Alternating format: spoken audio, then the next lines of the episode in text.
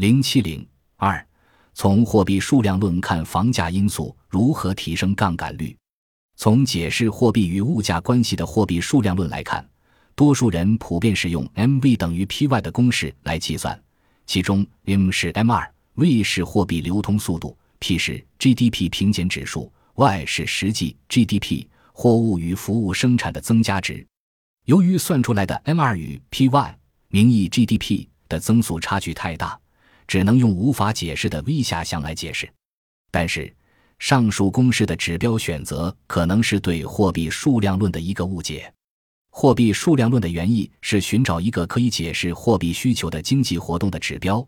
该指标应该是需要货币媒介来支持的交易活动 （transaction），而非经济活动的增加值或 GDP。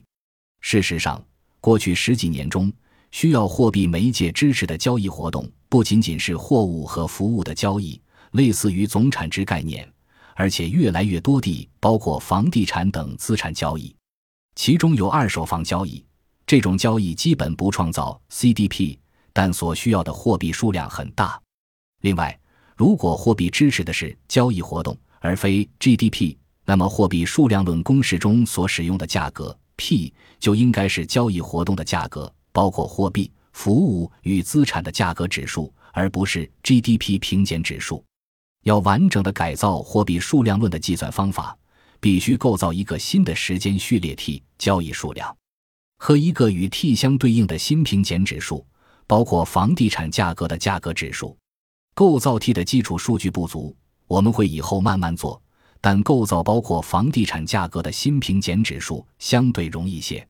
我们根据可比房价指数，由清华大学恒隆房地产研究中心提供，占百分之十。原 GDP 平减指数占百分之九十的比重，构造了一个新平减指数。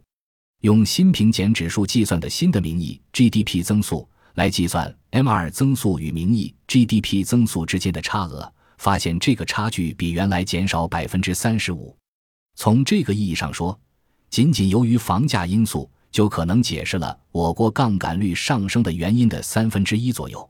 其直观理由是。在房价大幅上涨的背景下，为了满足地产交易的需要，货币供应量不得不大幅上升。